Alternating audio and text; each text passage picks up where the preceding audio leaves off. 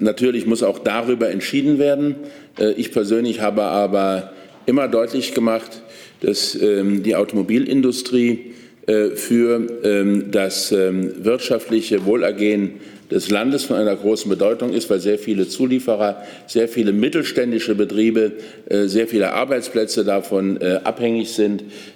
Das alles leitet mich bei den Gesprächen, die in den nächsten Wochen zu führen sind.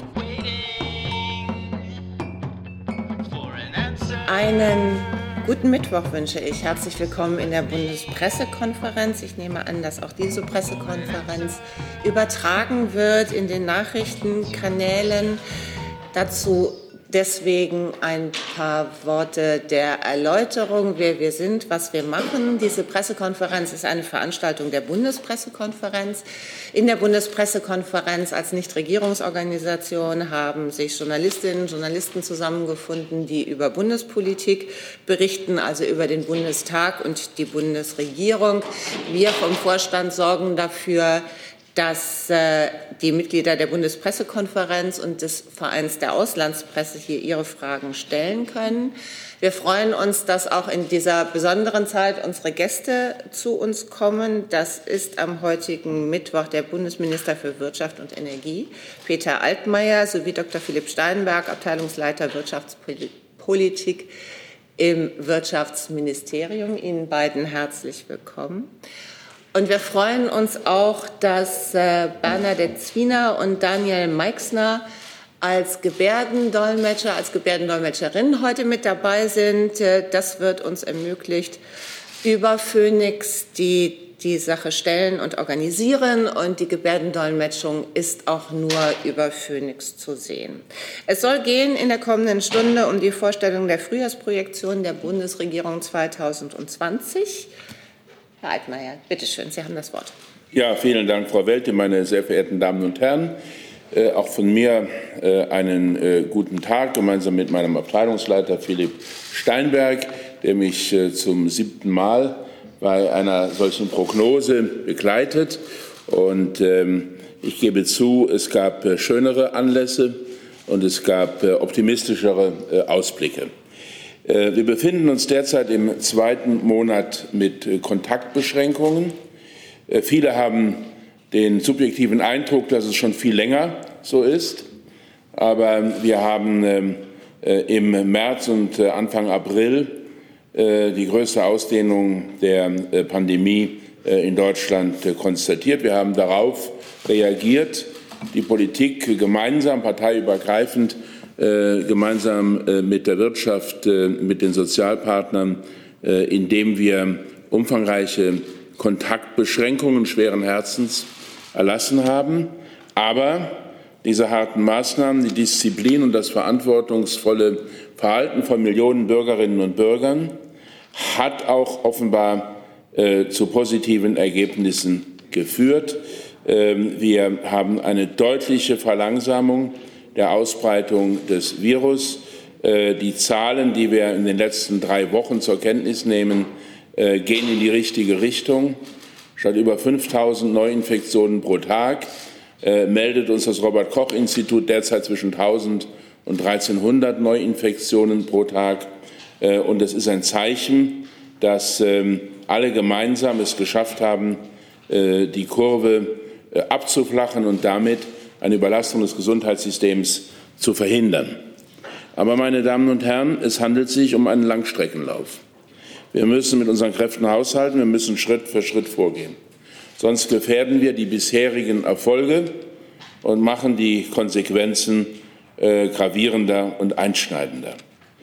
Wir haben vor wenigen Tagen die ersten vorsichtigen Lockerungen beschlossen.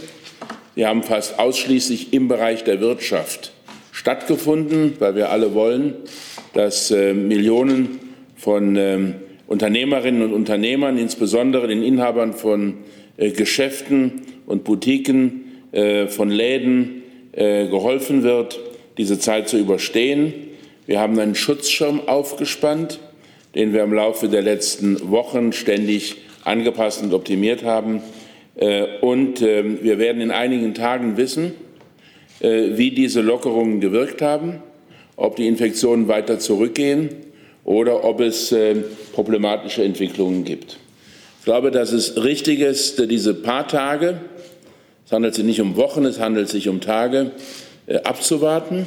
Aber ich sage auch als Bundeswirtschaftsminister, mir liegt sehr viel daran, dass wir danach, wenn die Zahlen es zulassen, wenn die Erfolge so bleiben, wie sie derzeit äh, zu sein scheinen, äh, dass wir dann auch schrittweise weitere Lockerungen für die Wirtschaft beschließen, dass wir eine Perspektive der Hoffnung für einen wirtschaftlichen Neustart äh, in Deutschland äh, geben und dies gemeinsam mit den Beteiligten, mit Arbeitnehmerinnen und Arbeitnehmern, mit Arbeitgebern und ähm, mit ähm, der Politik in Bund, Ländern und Kommunen. Wir wissen, dass die Pandemie endgültig erst mit einem äh, Impfstoff zu überwinden sein wird. Aber bis dahin brauchen wir einen Fahrplan, wie wir das gesellschaftliche und das wirtschaftliche Leben schrittweise wieder hochfahren können und wie wir es trotz andauernder Vorsichtsmaßnahmen und ähm, trotz ähm, weiter bestehender punktueller Beschränkungen erreichen können, dass die wirtschaftliche Aktivität äh, die Talsohle verlässt und dass neues Wachstum entsteht. Darauf komme ich am Ende zurück. Aber ich glaube, es ist jetzt richtig, dass ich ähm, Ihnen das sage, was ähm, nicht mehr nur ein Geheimnis ist, weil es sich auch in den letzten Tagen bereits rumgesprochen hat und trotzdem regierungsamtlich für die gesamte Bundesregierung hier zum ersten Mal festgestellt wird. Ähm, wir gehen davon aus, dass die Wirtschaft der Bundesrepublik Deutschland in diesem Jahr um 6,3 ähm, Prozent, also rund 6 Prozent, schrumpfen wird und dass sie sich im nächsten Jahr um etwa 5,2 Prozent, also um rund 5 Prozent, erholen wird. Äh, das heißt, dass wir aller Voraussicht nach zu Beginn des Jahres 2022 dann wieder den Stand der wirtschaftlichen Leistungsfähigkeit von vor der Krise erreichen. Für diesen Einbruch der Konjunktur gibt es Gründe. Wir sind, äh, die Wirtschaft in Deutschland ist gleichzeitig einem massiven Auslands- und einem massiven Inlandsschock ausgesetzt. Beide Schocks betreffen sowohl die Nachfrage als auch das Angebot. Was den Auslandsschock angeht, so ist die Weltwirtschaft insgesamt derzeit in einer äh, Bewegung hin zu einer tiefen Rezession. Äh, es wird zum ersten Mal vom IWF, seit ähm, wir alle uns daran erinnern können, ein Rückgang der Weltwirtschaft um drei Prozent vorausgesagt. Nur zur Erinnerung, der Rückgang ähm, in der Banken- und Börsenkrise für die Weltwirtschaft war minus 0,1 Prozent. Jetzt ein Rückgang von drei Prozent. Das hat Rückwirkungen auf die deutsche Wirtschaft, die sehr exportorientiert ist. Und die Nachfrage nach deutschen Gütern wird in den nächsten Wochen und Monaten rückläufig sein und sie wird sich nur langsam wieder erholen. Gleichzeitig ist das Angebot der deutschen Güter auch durch internationale und europäische Unterbrechung von Lieferketten betroffen. Wir gehen davon aus, dass es im Jahre 2020 einen Exportrückgang geben wird von rund 11 Prozent. 11,6 Prozent die Stelle nach dem Komma. Äh, dieser äh, Shutdown schränkt die binnenwirtschaftliche Prosperität natürlich ein. Der private Konsum geht wegen der Schließungen äh, von Geschäften und Restaurants, ähm, Freizeitmöglichkeiten, aber auch ähm, äh, der Ungewissheit der Erwartungen deutlich zurück. Wir erwarten für 2020 einen Rückgang des privaten Konsums von etwa 7,4 Prozent. Die Anlageinvestitionen werden in diesem Jahr sinken, voraussichtlich um 5 Prozent, und die konjunkturabhängigen Ausrüstungsinvestitionen sogar um 15,1 Prozent. Unsere Projektion, die wir für die Bundesregierung abgeben, berücksichtigt die harten Maßnahmen von Mitte März bis Anfang Mai. Und wir gehen davon aus, dass es danach zu einer graduellen schrittweisen Lockerung mit Augenmaß kommt, wenn die Zahlen der Neuinfektionen weiterhin niedrig sind. Das ist ganz wichtig, weil wir in unseren Projektionen auch unterstellt haben, dass es nicht zu einem schweren Rückschritt oder Rückfall kommt im Infektionsgeschehen, weder international noch national oder europäisch, sondern dass wir schrittweise diese Pandemie beherrschen lernen und äh, sie schrittweise überwinden können. Wir gehen also davon aus, dass im Mai und im Juni schrittweise wirtschaftliche Aktivitäten wieder aufgenommen werden. Der Umstand, dass äh, VW und Daimler nach ähm, wochenlangem Produktionsstillstand ihre Produktion seit Anfang dieser Woche wieder hochfahren, ist ein deutliches und positives Zeichen. Aber es ändert nichts daran, dass wir bei dem Ergebnis von äh, minus 6,3 äh, Prozent Wachstum in diesem Jahr die schwerste Rezession in der Geschichte der Bundesrepublik Deutschland erleben werden. Ich hatte Sie darauf vorbereitet äh, bei ähm, einem Gespräch vor einigen Wochen, wo ich zur wirtschaftlichen Lage im Bundeswirtschaftsministerium Stellung genommen hatte. Damals gab es noch wesentlich positivere Prognosen. Es gab aber damals schon Zweifel daran und die dynamische Entwicklung, die seither stattgefunden hat, hat dazu geführt, dass wir uns jetzt ziemlich gut in ähm, der Mitte des Prognosespektrums befinden. Wir haben in, äh, in den letzten Jahren die Mitarbeiterinnen und Mitarbeiter von Herrn Steinberg, Herr Steinberg selbst und der zuständige Minister Ihnen recht genaue Vorhersagen vorgelegt, die am Ende auch eingetroffen sind. Das ist der Zweck von Vorhersagen eigentlich, bei aller Ungewissheit. Und wir haben den Ehrgeiz, dass wir realistisch, nicht alarmistisch, dass wir äh, mit dem Blick auf den künftigen Aufschwung, aber ohne die Realität zu verdrängen oder schönzureden, die Zahlen äh, Ihnen ähm, äh, darlegen. Wir werden auf dem Arbeitsmarkt erstmals seit vielen Jahren auch weniger Menschen in Beschäftigung haben.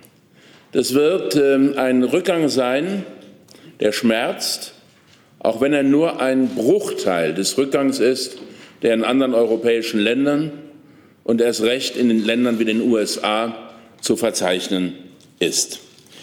Die, ähm, der Anstieg der Arbeitslosigkeit wird in Deutschland durch den massiven Einsatz von Kurzarbeit merklich abgemildert. Im März und April werden voraussichtlich mindestens drei Millionen Menschen in Kurzarbeit sein. Die Kurzarbeit wird auch im Jahresdurchschnitt höher sein, deutlich höher sein als während der Finanzkrise.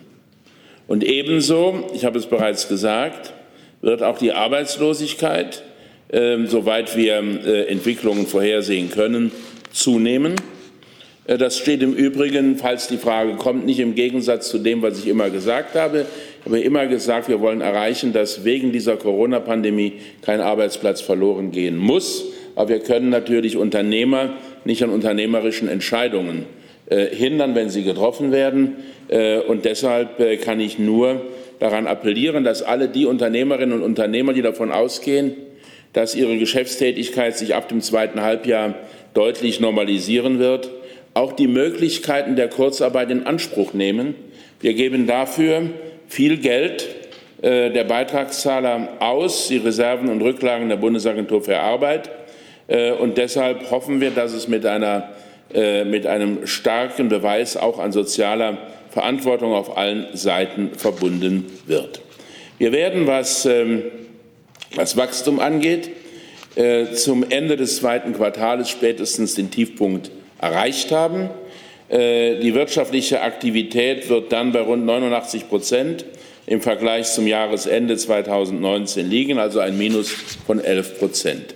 Ab dem dritten Quartal erwarten wir einen moderaten, leicht degressiven Erholungspfad. Die gesamtwirtschaftliche Erholung, die einsetzen wird, wird äh, verhalten verlaufen. Aber wir gehen davon aus, dass es im Jahresdurchschnitt 2021 zu einem sehr deutlichen Wachstum von 5,2 Prozent kommen wird. Auch dies wäre im Vergleich der letzten Jahrzehnte äh, ein äh, sehr deutlicher und mutmachender äh, Zuwachs. Anfang 2022, wie gesagt, wieder vor Corona-Niveau.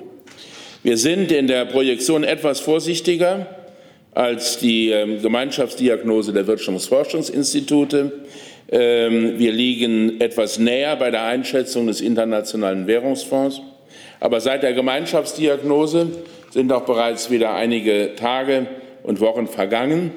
Äh, und die Situation hat sich ähm, dynamisch weiterentwickelt äh, mit dem Ergebnis, dass wir glauben, dass wir äh, mit unserer Projektion von rund sechs Prozent rückläufigem Wachstum in der äh, Zone einer realistischen Betrachtung uns äh, bewegen. Wir brauchen, meine sehr verehrten Damen und Herren, bereits heute und jetzt einen klaren Plan, wie wir im Interesse von 45 Millionen Beschäftigten, von 83 Millionen ähm, Bewohnerinnen und Bewohnern unseres Landes, Bürgerinnen und Bürgern unseres Landes, die wirtschaftlichen Aktivitäten wieder hochfahren können, wie wir erreichen können, dass die Einbußen auf das Maß beschränkt werden, das ähm, volkswirtschaftlich denkbar und möglich ist. Und deshalb ähm, habe ich mit meinen Mitarbeiterinnen und Mitarbeitern einen äh, Vier-Stufen-Plan äh, entwickelt. Diesen Vier-Stufen-Plan vorzulegen ist heute nicht der geeignete Tag. Heute reden wir über die äh, Diagnose der Wirtschaftsleistung. Aber es ist mir ganz wichtig, dass es einen Neustart gibt für die Wirtschaft in Deutschland, dass er gemeinsam von Arbeitnehmern und Arbeitgebern getragen wird, dass er von der Politik unterstützt wird und dass er dazu beiträgt, dass wir unsere Wachstumschancen auch im internationalen äh, Bereich äh, nach Möglichkeit realisieren. Die erste Stufe ist die Bestehung, die Optimierung der bestehenden Hilfsprogramme. Wir haben in den letzten ähm, vier Wochen, seit ich mit Olaf Scholz hier vor Ihnen saß und äh, unseren Schutzschirm für die deutsche Wirtschaft vorgestellt habe, äh, diese Hilfsprogramme bereits mehrfach weiterentwickelt.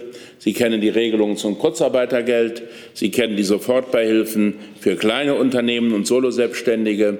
Sie kennen die Maßnahmen, die wir ergriffen haben, äh, um äh, Kredite der KfW verfügbar zu machen und einen großen Wirtschaftsstabilisierungsfonds zu errichten.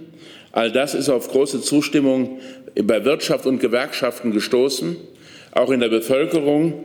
Äh, und es zeigt, dass wir damit auf dem richtigen Weg sind. Trotzdem müssen wir jetzt noch vorhandene Lücken identifizieren, die Programme noch einmal beschleunigen in ihrer Umsetzung, obwohl wir schneller und besser vorangekommen sind mit der Umsetzung, als viele erwartet hatten und uns zugetraut hatten. Die zweite Stufe ist, dass wir diejenigen ins Auge fassen müssen, die ihre unternehmerischen äh, Aktivitäten später als andere wieder voll und ganz äh, hochfahren können. Wir werden erleben, dass es stufenweise Lockerungen geben kann. Ähm, wir äh, hoffen, dass äh, die Zahlen, die wir ähm, in, der, ne, in den nächsten Tagen erhalten, dies auch tragen. Aber auch dann werden wir nicht die komplette Wirtschaft in einem Schlag wieder hochfahren können, wenn wir zusätzliche Risiken begrenzen wollen. Und deshalb brauchen wir in der zweiten Stufe Sofortmaßnahmen für besonders betroffene äh, Unternehmen und äh, Branchen. Äh, dazu gehören für mich äh, Großveranstaltungen, Messen, Kultur, auch das Gastgewerbe, wobei ich sage, ich hoffe in jedem einzelnen Fall, dass wir auch dort zu Lockerungen kommen können.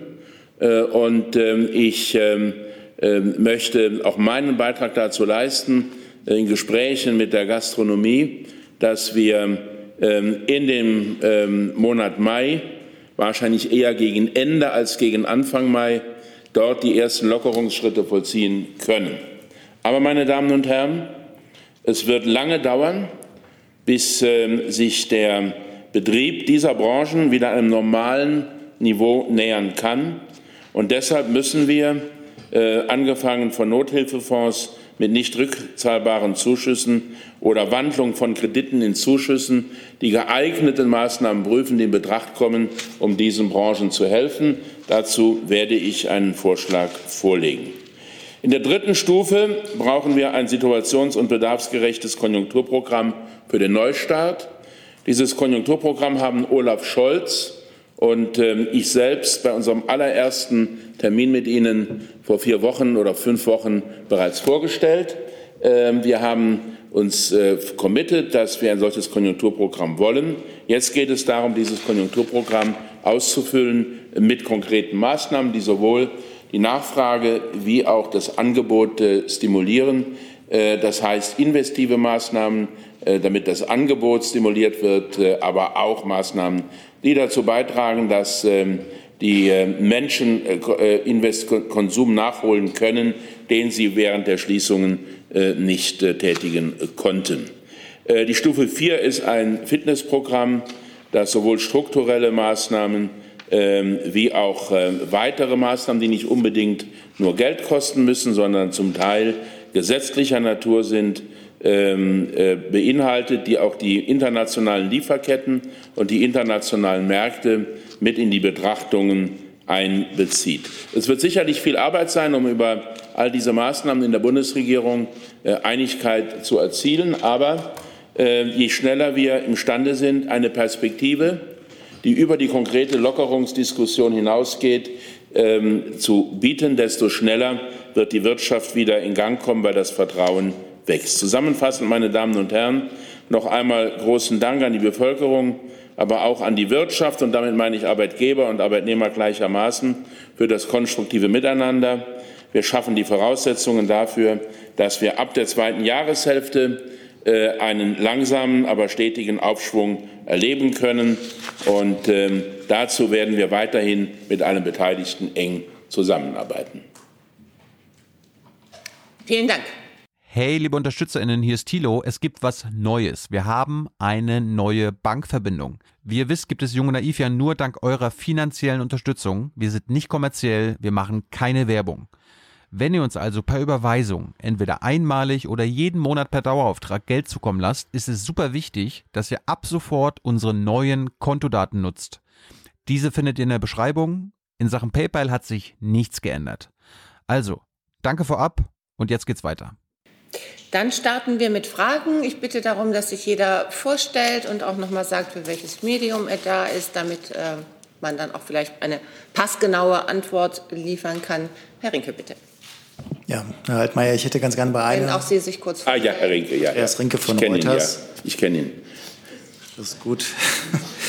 ähm, eine kurze Nachfrage zu der möglicherweise etwas optimistischen Annahme, dass es keinen Rückfall bei der Pandemie geben wird. Also wir haben ja bei Pandemien bisher immer erlebt, dass es diese zweite Welle gibt, egal wie stark die ist. Wieso gehen Sie in den Projektionen davon aus, dass das diesmal nicht der Fall sein sollte?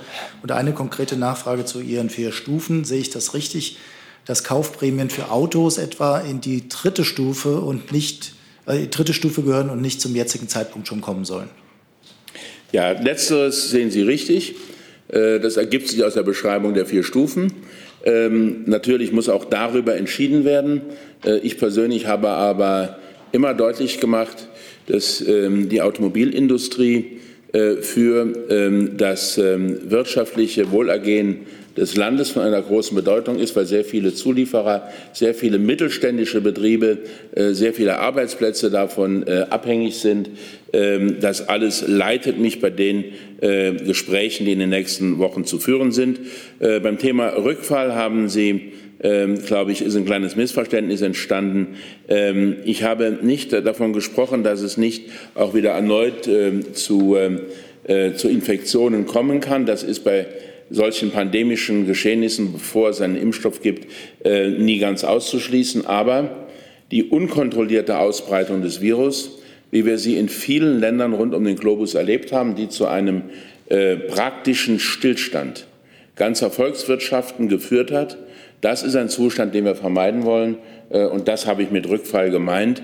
Wir wollen es, ähm, die Öffnung so gestalten, äh, dass wir auch bei jahreszeitlich bedingten Schwankungen äh, immer die Leistungsfähigkeit des Gesundheitswesens für die Menschen sicherstellen können. Dann die nächste Frage bitte hier vorne links. Nader Mohammed, freier Journalist. Ähm, ich habe eine Frage. Hat die Bundesregierung eine neue Produktionsstrategie äh, für die Abhängigkeit der deutschen Industrie von den im Ausland produzierten Sachen, zum Beispiel Wirkstoff für äh, Arzneimittel, die im Ausland hat die Deutschland oder die Bundesregierung einen Plan, dass hier kann man diese Wirkstoffe oder Autoteile oder irgendwelche Sachen hier äh, produzieren kann? Äh, wir haben, äh, wir haben ähm, in der Bundesregierung ähm, einen Beschluss gefasst vor etwa zwei Wochen, das war die Woche vor Ostern, Dort haben wir beschlossen, dass im Bundeswirtschaftsministerium, also unter meiner Verantwortung, ähm, ein Arbeitsstab, äh, ein Arbeitsstab Produktion eingerichtet wird. Und das soll dazu führen, dass wir unabhängiger als bisher werden von der Einfuhr von medizinischer Schutzausrüstung, äh, insbesondere Masken. Es soll auch dazu führen, dass wir in den strategisch wichtigen Bereichen ähm, und dazu gehören ähm, pharmazeutische Wirkstoffe, nicht von einzelnen Lieferanten dauerhaft abhängig sind. Ähm, dieser Stab hat inzwischen seine Arbeit aufgenommen. Wir werden uns in einem ersten Schritt sehr intensiv um das Thema Maskenproduktion in Deutschland und Europa kümmern. Und wir werden in einem zweiten Schritt auch das Thema Wirkstoffproduktion angehen. Wir wollen nicht autark werden. Das will ich ausdrücklich hier äh, noch einmal sagen. Aber wir wollen uns etwas unabhängiger aufstellen als dies in der Vergangenheit äh, der Fall war. Dies wollen wir tun mit unseren europäischen Kolleginnen und Kollegen äh, in anderen Mitgliedsländern. Äh, deshalb ist die deutsche Ratspräsidentschaft auch eine gute Gelegenheit, äh, äh, die Präsidentschaft in der Europäischen Union eine gute Gelegenheit, äh, um beispielsweise gemeinsame europäische Industrieprojekte in diesem Bereich voranzubringen und zu fördern. Zusatz? Zusatz genau. Meine Frage ist nicht präzise über die Corona-Krise, es ist allgemein. Allgemein nicht nur medizinische Sachen oder Masken, Autoteile. Äh, also Ihr Winkel soll ein bisschen breiter. Ja, wir haben, äh, ich habe Ihnen hier äh, an diesem Blatt auch äh, schon Rede und Antwort gestanden zur Industriestrategie, die ich im letzten Jahr entwickelt habe. Und die Industriestrategie sieht vor, dass wir in strategisch wichtigen Bereichen unabhängiger werden als bisher, dass wir unsere technologische Souveränität behaupten. Das bedeutet nicht, dass wir äh, Autarkieträume nachhängen, die mit einer globalen Marktwirtschaft äh, schwer zu vereinbaren sind. Äh, aber es bedeutet, dass wir selbstbewusst ähm, an, äh, mit gemeinsam mit der Wirtschaft an diese Dinge herangehen. Wir haben in einem Bereich die Batteriezellfertigung äh, in den letzten zwölf Monaten wirklich herausragende äh, Erfolge erlebt. Äh, das war eine Initiative des Bundeswirtschaftsministers und seines Ministeriums. Äh, und wir haben erlebt, dass heute äh, rund 100 Unternehmen sich in dieser Frage engagieren und betätigen, in mehreren europäischen Ländern im Übrigen. Das ist ein Beweis, dass Marktwirtschaft auch funktioniert, weil es sind alles marktwirtschaftliche Initiativen, weil die Unternehmen selbst und auf eigene Rechnung ähm, investieren. Ähm, wir äh, werden äh, in der Europäischen Union, äh, darüber habe ich mit den zuständigen Kommissaren gesprochen, auch über das, die Frage der Sicherheit von Lieferketten sprechen.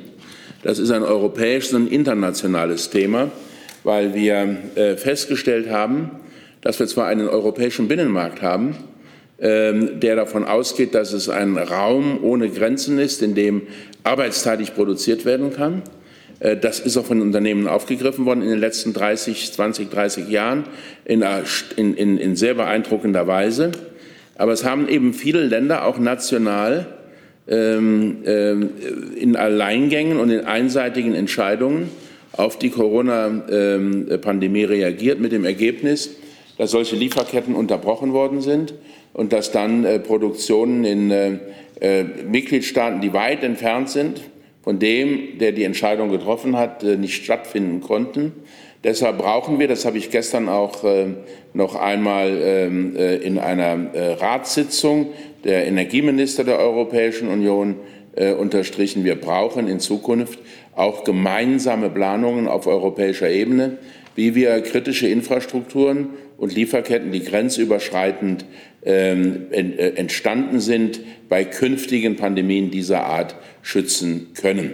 Und gleichzeitig haben wir äh, auch beschlossen in der Bundesregierung, dass wir gemeinsam mit dem Ministerpräsidenten, dass wir zum Thema Lieferketten eine, ähm, äh, eine Ansprechstelle, eine Koordinierungsstelle äh, im Bundeswirtschaftsministerium einrichten, die ebenfalls ihre Arbeit aufgenommen hat. Da geht es darum, dass wir Unternehmen helfen, die aufgrund von Störungen von Lieferketten sowohl europäischer wie außereuropäischer ähm, äh, ihre Produktion nicht in dem möglichen Umfang äh, hochfahren können. Ähm, das ähm, werden wir in den nächsten Wochen sehr äh, ernsthaft und mit großem Nachdruck betreiben. Wir wollen nicht, wir wollen nicht, dass die Weltwirtschaft in ein Schrebergartentum zurückfällt, wo jeder glaubt, dass er alles Lebensnotwendige zu Hause im eigenen, im eigenen Beritt herstellen kann. Herr Prokraka. Ja, Daniel Pokrake, ARD Hauptstadtstudio. Herr Minister, ähm, Sie haben es eben angedeutet, aber noch mal ganz konkret, ähm, die 5,2 Prozent Wachstum im nächsten Jahr, ähm, was ist, sind die der zentrale oder was sind die zentralen Faktoren dafür, die erfüllt sein müssen, damit dieses Wachstum auch tatsächlich eintritt? Und Sie haben davon gesprochen, es ist natürlich eine volatile Lage. Wie sicher sind Sie sich denn, dass die Zahlen, über die wir heute reden, immer noch auch in ein, zwei Monaten noch die sind, die gelten? Ja, die äh, weltwirtschaftliche Lage äh, ist ja generell äh, volatil gewesen in den letzten Jahren. Und natürlich weiß man, wie gut die Qualität einer Prognose war, immer erst dann, wenn der Prognosezeitraum abgelaufen ist. Insofern, insofern ähm, kann ich Ihnen nur sagen, dass wir, ähm, dass wir versuchen, regelbasiert und ähm, mit sehr, sehr viel Fleiß und Einsatz äh, zutreffende Prognosen zu erarbeiten und dass wir dabei äh, durchaus in den letzten Jahren erfolgreich waren. Ähm, wir äh, gehen davon aus, wir gehen davon aus, ähm, dass die Corona-Pandemie selbstverständlich in dem Maß, in dem ich es geschildert habe, von einem unbeherrschbaren Anstieg der Neuinfektionen äh, zu, einer beherrschbaren, äh, zu einem beherrschbaren Verlauf sich entwickelt, wohl wissen, dass es saisonale Unterschiede geben kann und womöglich auch wird. Ähm, wir gehen davon aus, äh, dass äh, die weltwirtschaftlichen Bedingungen sich äh, nicht durch weitere äh, Faktoren drastisch verschlechtern, internationale Spannungen, Protektionismus und andere Maßnahmen das ähm, äh, ist die Grundlage dieser Prognose. Insofern teilen wir den Ansatz des IWF. Ähm, wir ähm, können im Übrigen, das ist meine ganz persönliche Überzeugung, wenn wir klug vorgehen, auch erreichen, dass aus dieser Pandemie für die Weltwirtschaft etwas, eine Beschleunigung künftiger Prozesse und mehr Rechtssicherheit erwachsen wir haben mit den Vereinigten Staaten, aber auch mit China eine ganze Reihe von ungelösten Problemen zwischen Europa und diesen großen Wirtschaftsräumen auf der Tagesordnung. Äh, und denken Sie an Airbus und Boeing, denken Sie ähm, an äh, Stahlzölle und Aluminiumzölle, denken Sie ähm, an Diskussionen über Level Playing Field zwischen China und, den, und Europa.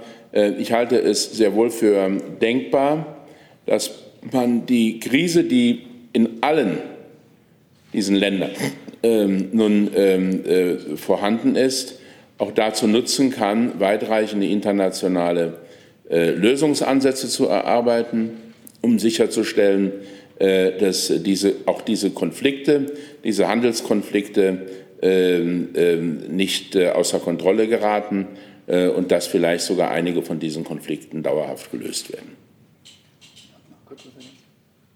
Ich noch kurz einfach zu der Frage ergänzen darf, was wir jetzt auch haben, dass wir eine Unterauslastung des Produktionspotenzials haben von 5,3 Prozent. Das ist enorm viel. Und das von Herrn äh, Minister Altmaier dargestellte Konjunkturprogramm, was wir kommen wird, wird dann natürlich auch einen Effekt haben können, der dann auch sich positiv ähm, auswirkt. In diesem Zusammenhang eine Frage von Uwe Lüb aus dem ARD Hauptstadtstudio Hörfunk. Was halten Sie von Kaufanreizen für Autos und wie wahrscheinlich halten Sie es, dass so etwas kommt?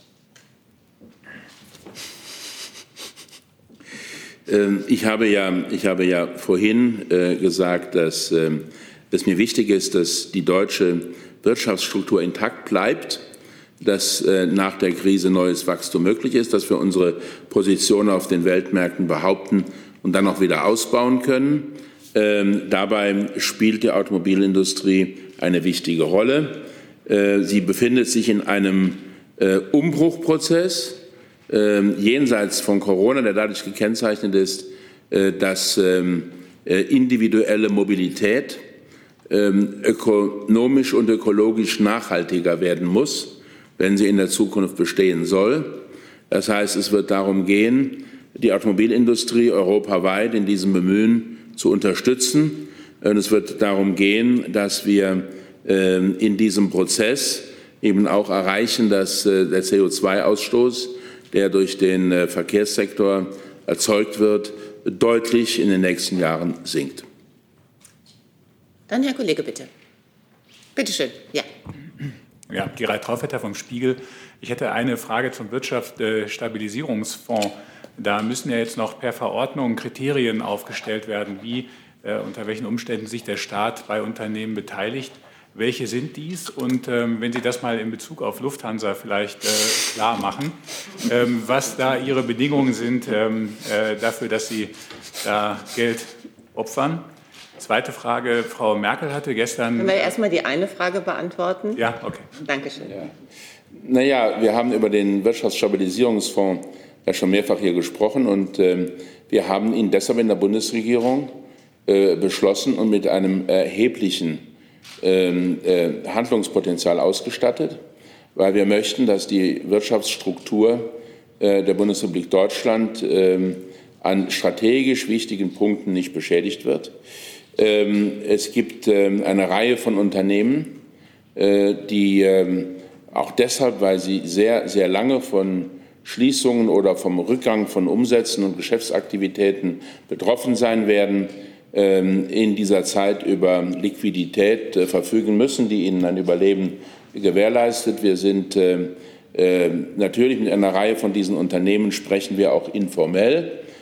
Aber ich bitte auch um Verständnis, ähm, dass solche Verhandlungen, ähm, dass solche Verhandlungen, weil sie auch börsenrelevant sind, nicht auf dem offenen äh, Markt und schon gar nicht in Pressekonferenzen geführt werden können.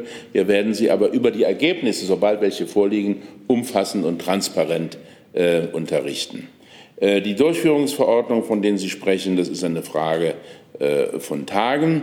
Aber wir arbeiten mit Hochdruck daran. Die sind auch deshalb, das ist deshalb auch nicht so einfach, die auszuarbeiten, weil wir eben auch bestimmte beihilferechtliche äh, Tatbestände haben, die wir in Brüssel notifizieren müssen äh, und ähm, deshalb und deshalb äh, sehr abgestimmt mit Brüssel gemeinsam vorgehen.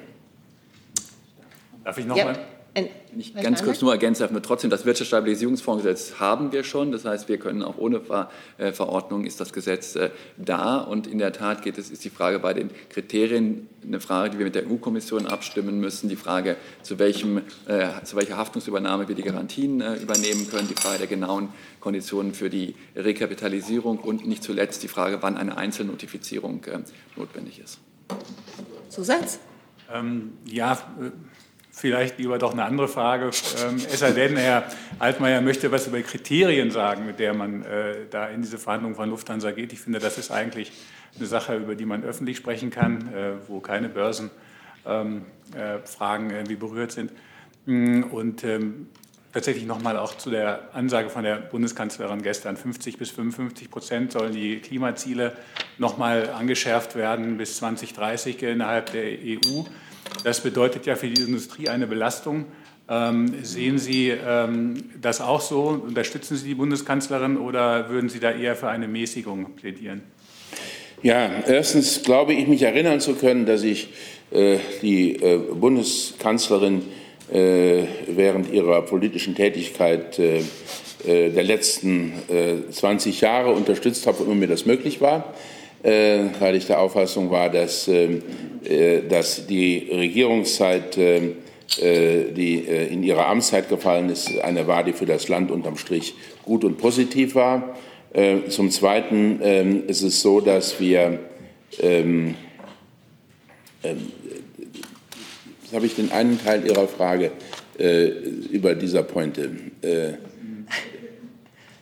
Naja, einmal die Lufthansa-Kriterien, ich nenne sie jetzt mal so, und das zweite ist die Klimafrage. Ach so, ja. Mit der Klimafrage. Ja, also, also, ja klar. Also die Lufthansa-Kriterien äh, noch einmal ähm, äh, so genau wie Sie das wissen mö möchten, äh, lässt es dann schon Ab Ausschlüsse zu über den Verlauf. Ich habe allerdings mich ähm, sehr deutlich positioniert, äh, indem ich ganz generell, und zwar nicht nur für die Lufthansa, sondern ganz generell gesagt habe, äh, ich kann mir ebenso wenig wie der Finanzminister vorstellen, dass wir Unternehmen aus dem BSF helfen, die gleichzeitig Dividenden ausschütten. Das ist nicht der Fall der Lufthansa. Äh, und dass wir davon ausgehen, dass in all diesen Fällen auch eine Beteiligung des Managements äh, erbracht wird, äh, damit wir ein solidarisches Verhalten machen. Zum Zweiten ist es mir wichtig, dass wir ähm, die ähm, unternehmerische ähm, dass, wir, dass, wir, dass wir nicht den Fehler machen zu glauben, dass der Staat unternehmerische Entscheidungen treffen äh, kann oder soll. Das heißt, äh, äh, wir wollen äh, erreichen, dass alle diese Maßnahmen zeitlich begrenzt sind, dass sie irgendwann wieder aufhören.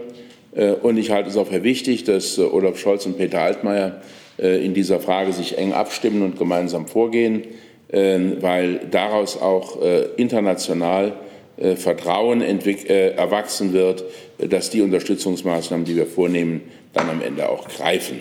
Was die Klimaziele angeht, die Kanzlerin hat gesagt, ja, sie unterstützt äh, das Heraufsetzen des europäischen Klimaziels auf 55 Prozent. Das Deutsch für 2030, das deutsche Klimaziel für 2030 liegt im Übrigen bereits bei 55 Prozent.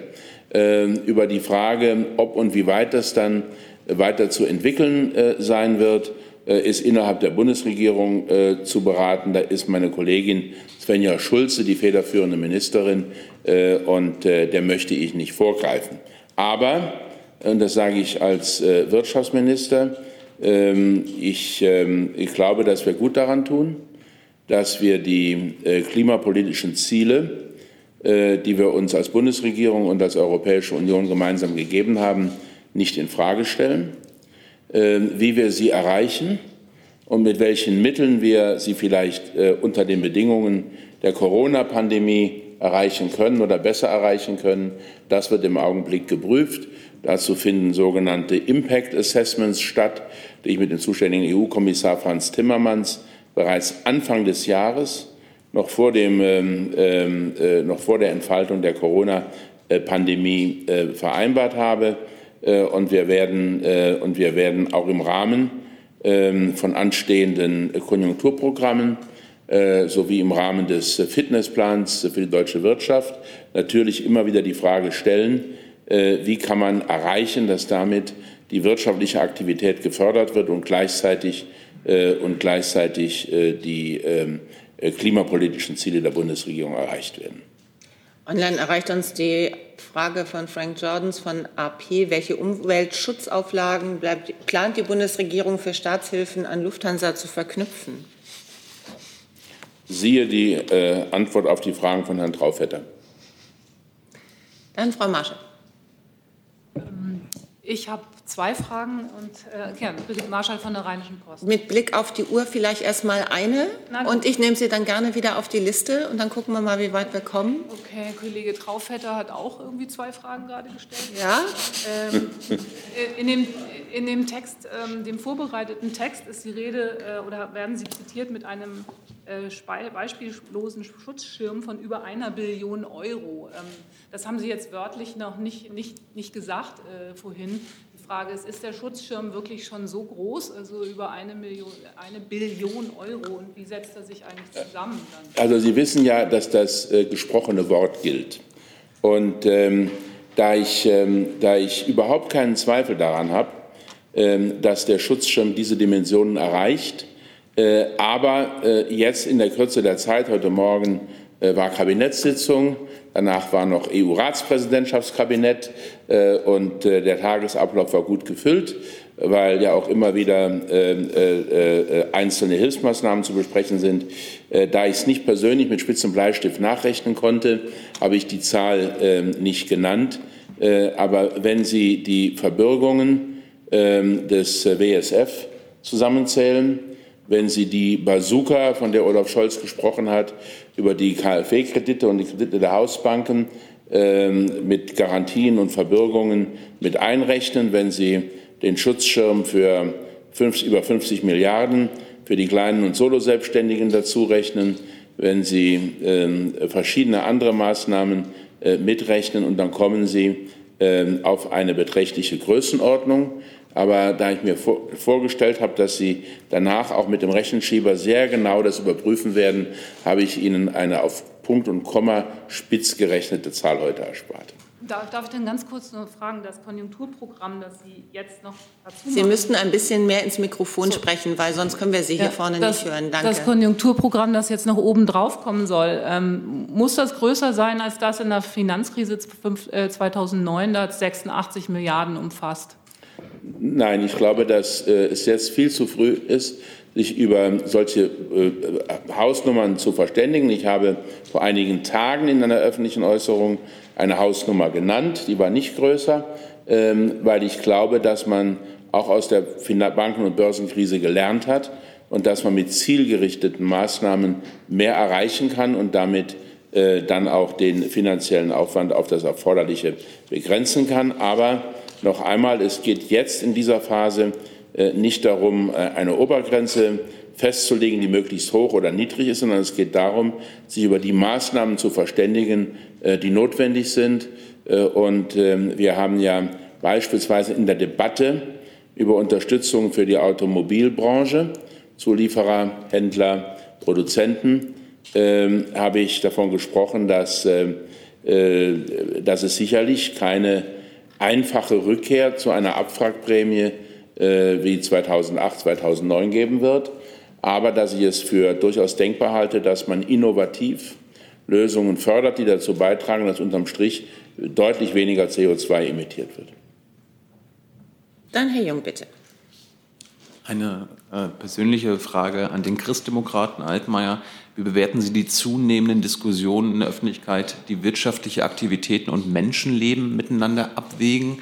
Und habe ich Sie richtig verstanden, dass, wenn es um die Klimaziele geht, die eingehalten werden müssen, dass das ja jegliche Förderung von umweltschädlichen Autos, Benzinern und Dieseln ausschließt? Ähm, Im letzten Punkt haben Sie mich nicht richtig verstanden, äh, sondern ich habe gesagt, es kommt darauf an, dass man den CO2-Ausstoß deutlich zurückführt und zwar schneller, als er mit den bisherigen Maßnahmen zu erwarten gewesen wäre. Das ist mein Kriterium äh, und das muss im Einzelfall verifiziert werden. Äh, und äh, ansonsten mache ich das nicht mit ideologischen Scheuklappen.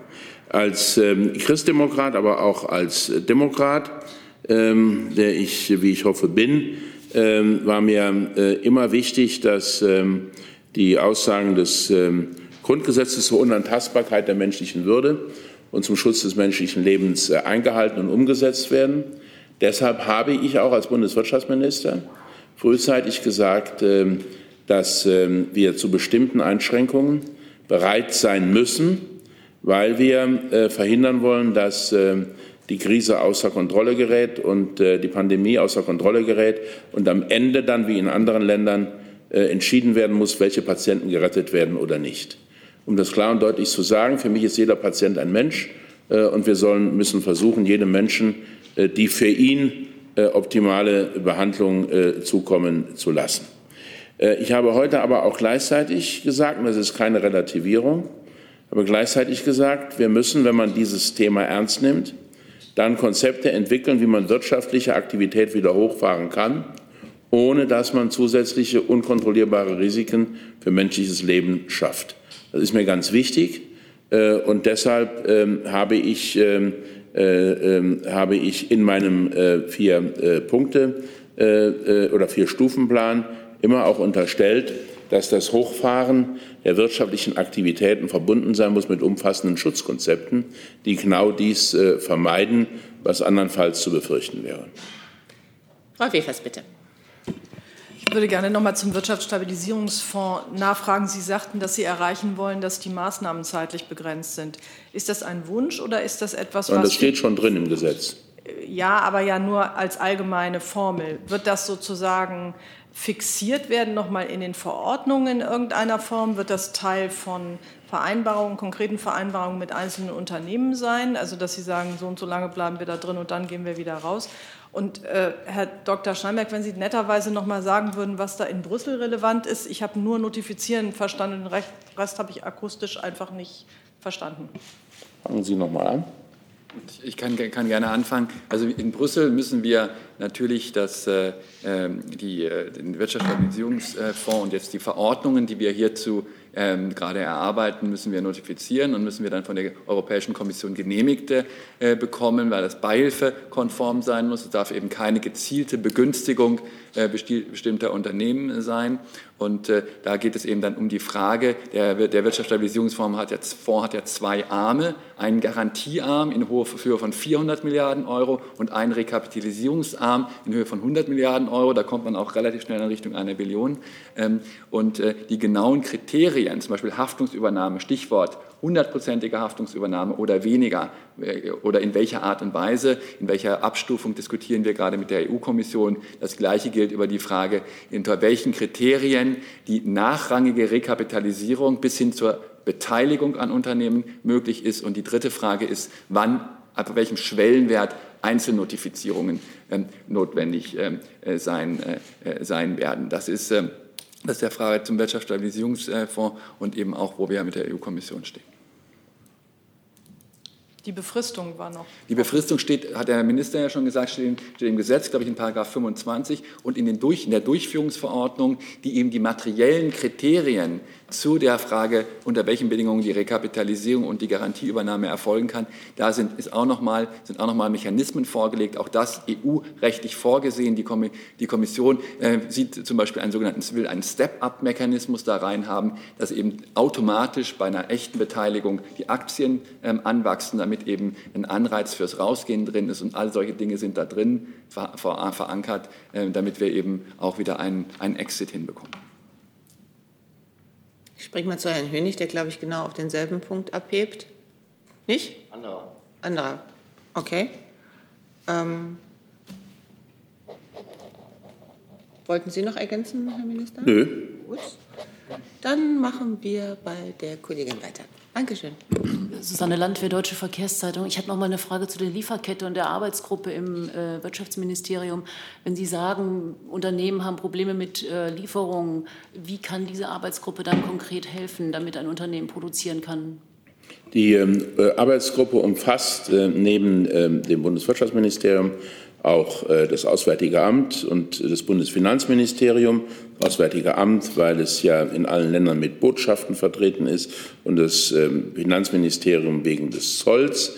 Ähm, und deshalb sind wir imstande, die Probleme, die wir feststellen, dann jeweils individuell zu adressieren und äh, zu versuchen, Lösungen zu finden. Das wird in einigen Fällen gemeinsam mit deutschen Behörden zu geschehen haben, wenn die Probleme auf unserer Seite liegen. Es wird in anderen Fällen äh, mit Regierungen äh, von europäischen oder außereuropäischen Ländern erfolgen.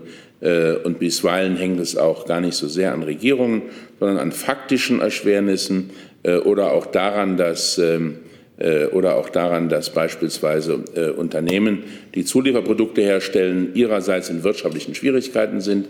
Das alles äh, werden wir uns anschauen und werden dann für jedes Problem eine individuelle Vorgehensweise entwickeln. Dann jetzt, Herr Hönig. Ähm, Herr Altmaier, die Wirtschaft wird ja zunehmend ungeduldig und ähm, also Andreas Hönig von der DPA, die Wirtschaft wird zunehmend ungeduldig und ähm, fordert ja eigentlich schon, dass ähm, jetzt bei dem Treffen morgen Bund Länder es Lockerungen geben soll. Da sind die Erwartungen ja gedämpft worden. Jetzt habe ich Sie richtig verstanden, dass Sie sagen, es müsste einen Fahrplan geben jetzt bei den nächsten Bund-Länder-Beratungen ähm, Anfang Mai. Und was konkret bedeutet das jetzt für Gaststätten, Hotels, Reisewirtschaft? Also was, was konkret schwebt Ihnen davor, bis, äh, bis wann was öffnen kann? Sie haben Ende Mai genannt, also für, für was gilt das genau? Ähm, und äh, zu den Sofortmaßnahmen für Branchen wie äh, Gastronomie.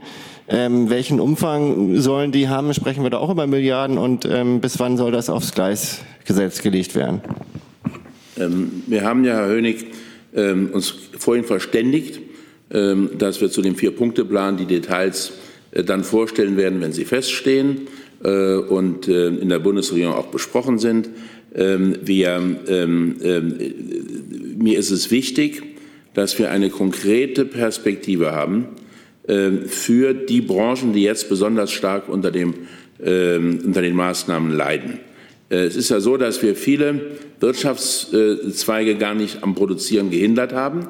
Die allermeisten deutschen ähm, Arbeitnehmerinnen und Arbeitnehmer arbeiten ja jeden Tag, äh, gehen zur Arbeit und äh, das, das, das sind mehrere zehn Millionen Menschen, ähm, aber können zum Teil nicht arbeiten aufgrund von Störungen von Lieferketten oder von Einbrüchen bei der Nachfrage.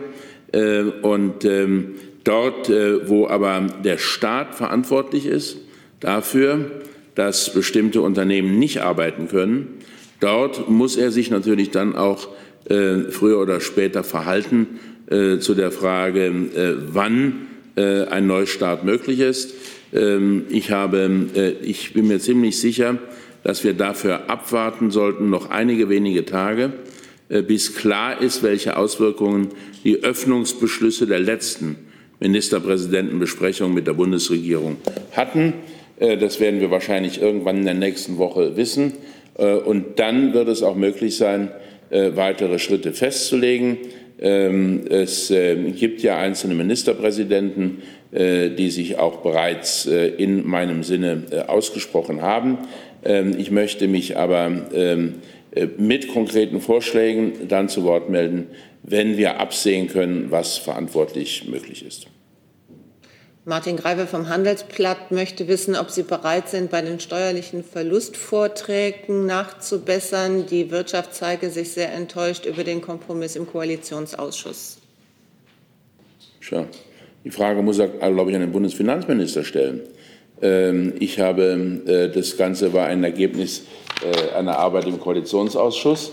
Äh, ich könnte jetzt, ich könnte jetzt meine eigenen Vorstellungen zu diesem Thema in großer Detailliertheit Ihnen vortragen.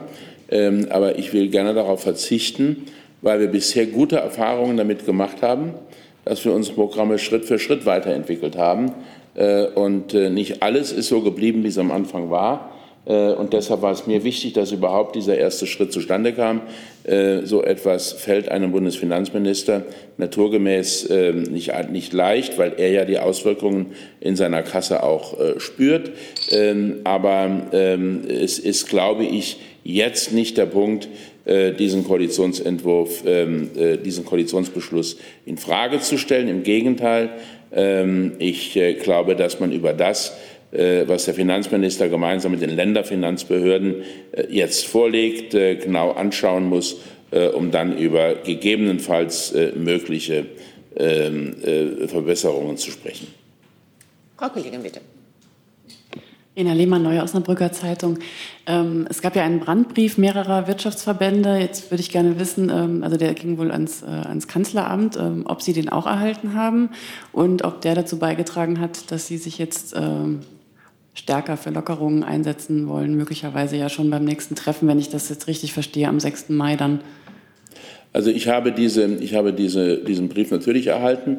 Ich erhalte übrigens jeden Tag sehr viele Briefe, auch von ganz wichtigen Organisationen äh, auf Arbeitnehmer- und Arbeitgeberseite aus dem gesellschaftlichen Raum.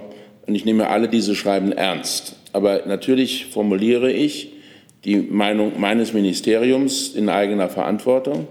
Äh, und ähm, ich habe ja, ich habe ja ähm, glaube ich, meine Position äh, dargelegt, sehr deutlich, äh, dass ich immer gesagt habe, die Gesundheit hat Vorrang, dass ich feststelle, dass wir im Bereich des Gesundheitsschutzes sehr vorangekommen sind. Die Sterberate in Deutschland ist weit wesentlich niedriger als in allen vergleichbaren Ländern dieser Welt. Äh, die Zahl der Neuinfektionen ist stark gesunken. Es stellt sich die Frage, hält diese positive Entwicklung an äh, oder gefährden wir sie durch äh, eigenes, zu schnelles und vor allen Dingen zu unkoordiniertes Vorgehen wieder? Und da habe ich gesagt, wir werden, wenn wir absehen können, wie diese ersten Lockerungsmaßnahmen verlaufen sind, die Möglichkeit haben, dann eine breitere Perspektive aufzuzeigen. Und das halte ich für richtig und für notwendig. Ähm, und ähm, das ist aber auch ähm, das Ergebnis, das Ergebnis vieler Gespräche und nicht von einzelnen Briefen. Ich habe beispielsweise auch in der vorletzten Woche mit insgesamt 40 Branchenverbänden gesprochen. Die Bundeskanzlerin hatte äh, mit der Beteiligung ihrer zuständigen Minister, also auch meinerseits, äh, ein Gespräch ebenfalls mit wichtigen Sozialpartnern, Arbeitgebern, Gewerkschaften und Branchenverbänden äh, und das alles fließt ein ähm, in ähm, unsere Vorstellungen, wie wir denn das Wiederhochfahren der Wirtschaft gestalten können. Nur eine, eine Ergänzung noch zu der Frage von Herrn Greive, weil das, äh, äh, wir sind allerdings schon dabei, ähm, erstmal zu verstehen, was das Bundesfinanzministerium hier überhaupt jetzt umgesetzt hat. Weil es gibt eine 15-prozentige Pauschalierung, ja, und äh, es gibt unterschiedliche Beispiele des, des, Finanzministeriums. Deswegen versuchen wir, wir diesen Verlustrücktrag, um den es ja geht, ähm, ähm, erstmal zu verstehen. Und dann, äh, wenn wir das verstanden haben, dann ähm, werden wir dem Minister Vorschläge machen, wie wir damit umgehen.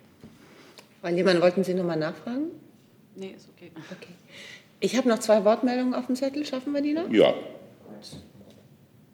zwei. Na gut. Herr Altmaier, ich hätte ganz gerne noch mal nach der ähm, EU-Ratspräsidentschaft gefragt, ähm, inwieweit das eigentlich Ihr Arbeitsprogramm und Ihre Pläne beeinflusst. Äh, denn wenn ich das richtig sehe, gab es aus Ihrem Haus mit Änderung Wettbewerbsrecht und anderen Punkten ja sehr entscheidende Punkte. Rutschen die nun runter, weil Corona alles überschattet, oder sehen Sie da eher Konjunktur für die Themen, die Sie sowieso in Brüssel durchsetzen wollte? Und in dem Zusammenhang muss dann nicht auf die Agenda das Thema China und die äh, Stahlproduktion, weil offenbar die chinesischen Stahlhersteller ja ungehindert weiter produzieren, während eben viele andere äh, das nicht mehr tun. Ähm, ja, aber da brauchen wir in dem Punkt gar nicht so viel zu ändern. Ähm, wir müssen natürlich in unserer Präsidentschaft das Thema Recovery nämlich Neustart der Wirtschaft in ganz Europa und auch in Deutschland, stärker in den Fokus nehmen. Ähm, deshalb werden wir abschichten müssen und weniger wichtige Themen, äh, die ähm, eigentlich auch ganz spannend gewesen wären, vielleicht etwas in den Hintergrund rücken, um die begrenzte Beratungszeit dann mit diesem Thema äh, Neustart äh, zu, äh, dem, zu widmen. Ähm, aber es gibt wesentliche Teile meines Programms, die ähm, sind eigentlich wie passgenau geschrieben für eine solche Situation. Das ist das, was mit der europäischen Industriestrategie zu tun hat und auch mit den anderen Punkten, die Sie eben äh, erwähnt haben. Diese Elemente bleiben gültig. Diese Elemente werden uns leiten. Und ich habe in mehreren Ministerkonferenzen, auch in privaten und bilateralen Gesprächen mit meinen Kollegen aus bestimmten EU-Ländern äh, dafür geworben und dafür auch großes Verständnis gefunden. Ähm, was China angeht, ist es ja so, ähm, dass wir ohnehin geplant haben, äh, einen ähm, äh, EU-China-Gipfel für dieses Jahr. Und im Zulauf dessen uns auch eine spezifische China-Agenda gegeben haben. Dazu gehört zum Beispiel dass wir noch im Jahr 2020 ein Investitionsabkommen mit China äh, abschließen wollen, das auch deutsche Investitionen dort äh, umfassend schützt. Ähm, diese äh, Prioritäten haben sich nicht geändert, aber es werden neue Prioritäten hinzukommen, die mit der Überwindung des Corona-Shutdowns zu tun haben und mit der wirtschaftlichen Erholung in der Europäischen Union. Dann Frau Wefers, bitte.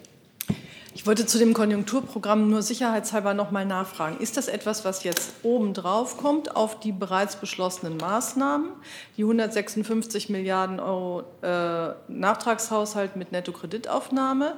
Oder ist das da zum Teil schon drin? Es sind ja 50 Milliarden äh, Ausgaben nicht konkret belegt, sondern womöglich als kleine Vorratsreserve. Oder warten Sie noch die Steuerschätzung ab?